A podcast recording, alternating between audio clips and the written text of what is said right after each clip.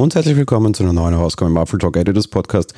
In einigen Regionen ist heute Feiertag, so auch hier, wo ich gerade aufzeichne. Dennoch möchte ich euch die Woche mit einem Podcast versorgen und auch den Feiertag ein bisschen ignorieren. Ähm, krankheitsbedingt war ich dieses Jahr eher ein bisschen nachlässiger und schleißiger. Die Sommerpause hat auch länger gedauert. Dementsprechend nicht wundern. Ja, der Podcast heute ist absichtlich. Ähm, wir haben heute ein, ein, ein wieder interessantes Thema. Montags kümmere ich mich meistens um die Umfragen, die wir so gemacht haben oder die Umfrage der letzten Woche. Und gerade letzte Woche hat mich eine Frage ein bisschen umgetrieben oder sich mir gestellt, wo ich eigentlich verwundert war, dass ich sie noch nie gestellt habe im Rahmen unserer Umfragen. Ich habe so ein bisschen über das Thema Zubehör nachgedacht, aber Zubehör ist nicht ganz wahr, das hat man ja auch stärker als Thema hier eher über das Thema ja, Eingabemethoden, Eingabegeräte möchte man das fast nennen. Und ähm, eine andere Frage, die sich da noch anschließt, habe ich mal absichtlich nicht gestellt, sondern in erster Linie wollte ich einfach mal wissen, was setzt ihr denn tatsächlich so konkret ein und zwar von wem eigentlich?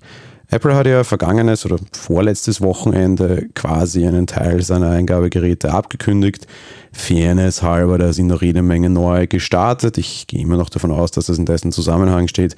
Mit den neuen iMacs kamen ja dann auch neue Geräte mit Touch ID in der Tastatur. Endlich.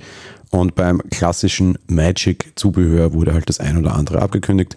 Konkret die Space Gray Variante. Zum Zeitpunkt der Aufnahme dieses Podcasts ist das Zeug immer noch verfügbar und noch da.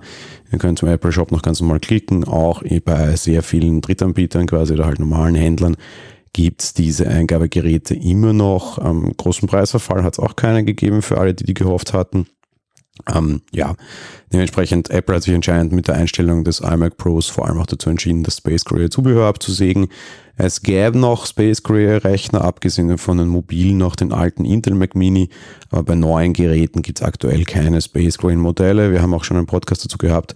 Ich gehe davon aus, dass Apple diese Farbvariante wieder anreißen wird, aber dann erst wahrscheinlich mit einem wie auch immer gearteten besseren Prozessor, einen M1X oder einen M2 oder irgendeiner Pro-Linie oder halt irgendwie den, den stärkeren Modellen. Früher war das sehr stark an der Farbe Space Gray festgemacht. Ich gehe auch mal stark davon aus, dass das weiterhin so sein wird. Das bisherige Zubehör anbieten können sie simpel nicht, weil es da ja Neuigkeiten gibt, eben wie diese Touch-ID-Geschichte, die natürlich auch durchaus viel Sinn macht. Damit ist de facto das normale Zeug, das bis zum iMac quasi vertrieben wurde, jetzt outdated und wird halt eben ein Update brauchen müssen.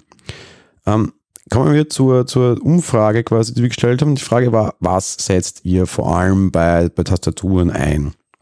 Und ähm, dort durchaus interessant, wenn ich jetzt alle Apple-Produkte mehr oder minder zusammenzähle oder die, die beiden aktuellen, nämlich das Apple Magic Keyboard und das Apple Magic Keyboard mit Nummernblock, komme ich zusammen auf über 50 Prozent. Einzeln betrachtet liegt die Variante mit Nummernblock bei 28 Prozent gegenüber der Variante ohne Nummernblock mit 25 Prozent.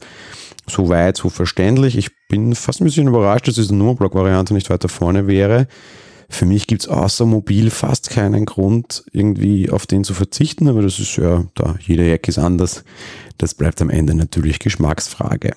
Die alten Varianten mit Kabel sind immer noch im Einsatz, wobei da muss man immer als Disclaimer dazu sagen, man kann auch die neuen mit Kabel verwenden und Bluetooth ist dann außen vor.